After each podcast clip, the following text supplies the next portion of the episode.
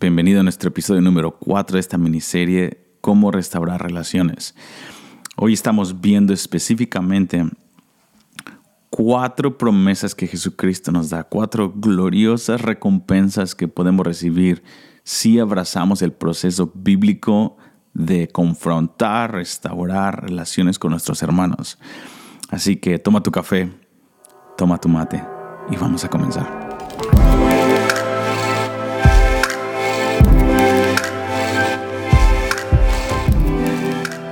Antes de entrar en desglosar el proceso que Jesucristo nos dijo de cómo podemos ir y confrontar a nuestro hermano, después llamar a un testigo, voy a tomar varios episodios de cómo ver diferentes casos eh, que, que pueden ejemplificar tu situación en este momento, porque vamos a tomar varios episodios hablando de eso, pero quiero hablarte de las recompensas antes de entrar al proceso. Jesucristo dice eso después de que tú dices, eh, eh, versículo 15, por tanto, si tu hermano pega contra ti, ve y repréndele, repréndele estando tú y él solos. Si te oyere, has ganado a tu hermano. Mas si no te oyere, toma aún contigo a uno o dos, para que en boca de dos o tres testigos conste toda palabra. Si no los oyere a ellos, dilo a la iglesia, y si no oyere a la iglesia, tenle por gentil y publicano. De cierto, os digo que todo lo que aten en la tierra será atado en el cielo, todo lo que desaten en la tierra será desatado en el cielo. Otra vez os digo que si dos de vosotros se pusieren de acuerdo en la tierra acerca de cualquier cosa que pidieren, les será hecho por mi Padre que está en los cielos. Porque donde están dos o tres congregados en mi nombre, allí yo estoy en medio de ellos.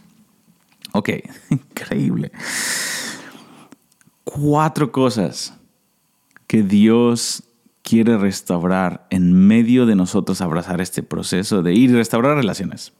Número uno es, la recompensa número uno es, nos volvemos la extensión de Jesucristo. Esto lo vimos un poquito el, el episodio anterior, pero nos volvemos como Jesucristo. Y esa es la mayor recompensa. Yo quiero volverme como mi Padre. No quiero vivir como eh, tratando de preservar mi reputación y mi posición. Porque si trato de vivir con esa premisa, voy a tratar de ganar todos los argumentos en, en vez de tratar de ganar el corazón de mi hermano, de mi hermano que está ofendido. Y tenemos que entrar con ese corazón. Recompensa número dos. Dios nos ayuda a restaurar la comunión con nuestro hermano. Nuestro hermano o nuestra hermana es uno de los mayores placeres de la eternidad. Es la comunión que podemos tener con otras personas. Realmente es eso.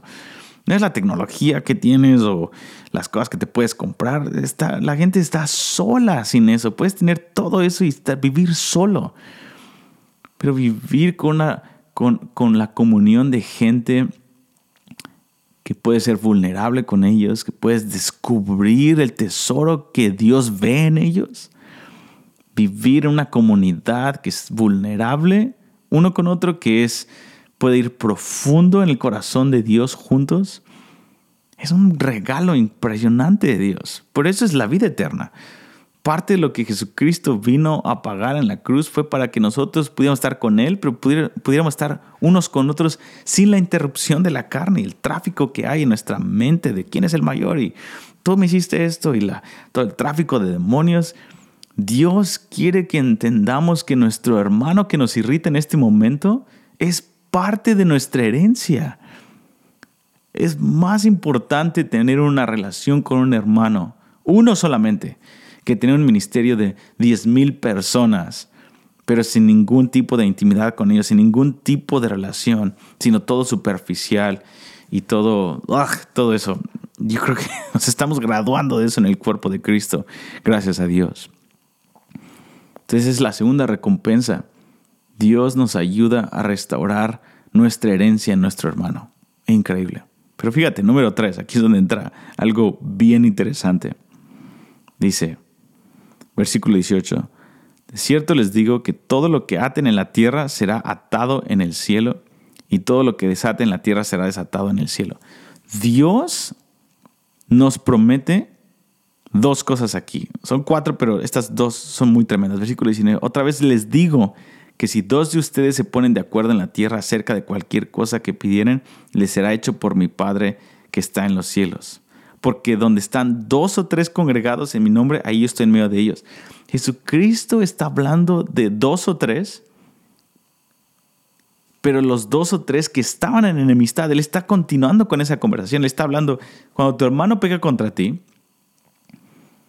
y tú vas y lo confrontas y ganas el corazón de tu hermano, cuando estos dos o tres que estaban en enemistad, pero ya se restauraron, entraron en el proceso del buen pastor, entraron y se rescataron unos a otros al apelar al corazón de unos a otros con un espíritu de niño, un espíritu de humildad, y ganas el corazón de tu hermano, estas dos últimas recompensas glorias, dice, número uno, yo voy a estar en medio de esos dos o tres. Dios restaura presencia. Si tú si en tu iglesia local, en tu grupo de alabanza, no se siente la presencia de Dios, no es culpa de A, B, C o D, es simplemente que Dios no puede manifestar su presencia cuando hay enemistad a estos niveles. Pero Dios dice, cuando tú restauras esa relación, y ahora ustedes dos que estaban enemigos hace cinco minutos, ahora se abren su corazón unos a otros y vienen en mi nombre, van a sentirme, voy a estar, yo voy a estar en medio de ustedes. Tremendo.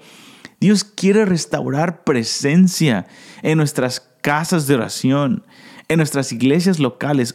la unción que sentimos que transforma, a veces no la sentimos debido a que hay enemistad entre nosotros. Y dicen, no, no se pierdan de esto. Y número, número cuatro, todo lo que pidan, dos o tres reunidos en mi nombre, y todo lo que pidan en mi nombre les será hecho por mi Padre. Dios restaura presencia y número cuatro, restaura autoridad en el lugar de intercesión. Tú y yo queremos tener autoridad en el lugar de intercesión. Y esa recompensa es tremenda. Y vienen los días en donde vamos a tener reuniones de oración, en donde dos o tres van a orar y vamos a ver el resultado de nuestras oraciones al otro día en los periódicos y en Twitter y en, las, en los encabezados de las noticias. No necesitamos 5 mil personas para mover al mundo, necesitamos dos o tres que han pagado el precio de entrar al proceso de restaurar el corazón y de humillarse unos a otros para restaurar la presencia de Dios en ellos. Dos o tres así, unidades de dos o tres, es lo que Dios va a mover en los últimos días para transformar el mundo, para detener el ministerio del anticristo, para salvar la mayor cosecha de almas de toda la historia, son dos o tres.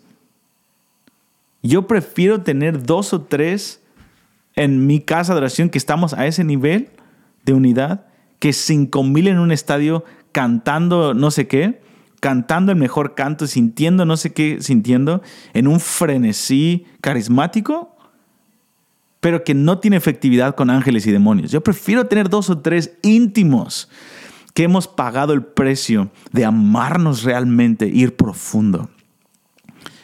Ahora, 5000 cantando eso, como te acabo de dar el ejemplo, no está mal, pero no es efectivo en cuanto se trata de mover ángeles y demonios. Oh, mi amado, pequeño es lo nuevo grande. pequeño es lo nuevo grande. Dos o tres son lo más poderoso sobre la tierra, en los lugares celestiales y en la tierra. Así que en este episodio te quería hablar de eso. Cuatro recompensas que Dios nos da. Número uno, nos volvemos la extensión de Él, nos volvemos como Él, como el buen pastor. Somos transformados al abrazar este proceso. Número dos, restauramos la herencia en nuestra relación con los hermanos. Número tres, Dios restaura su presencia manifiesta en unidades de dos o tres. Y número cuatro, Dios restaura autoridad y poder en nuestra vida de oración e intercesión. Increíble lo que Dios nos promete. En nuestro próximo episodio, episodio número cinco, vamos a entrar en los procesos, en el proceso 1, 2 y 3 que Jesucristo nos da de cómo poder confrontar a nuestro hermano que pecó con nosotros y final de cuentas restaurarlo y ser transformado como Él. Dios te bendiga y nos vemos en el próximo episodio.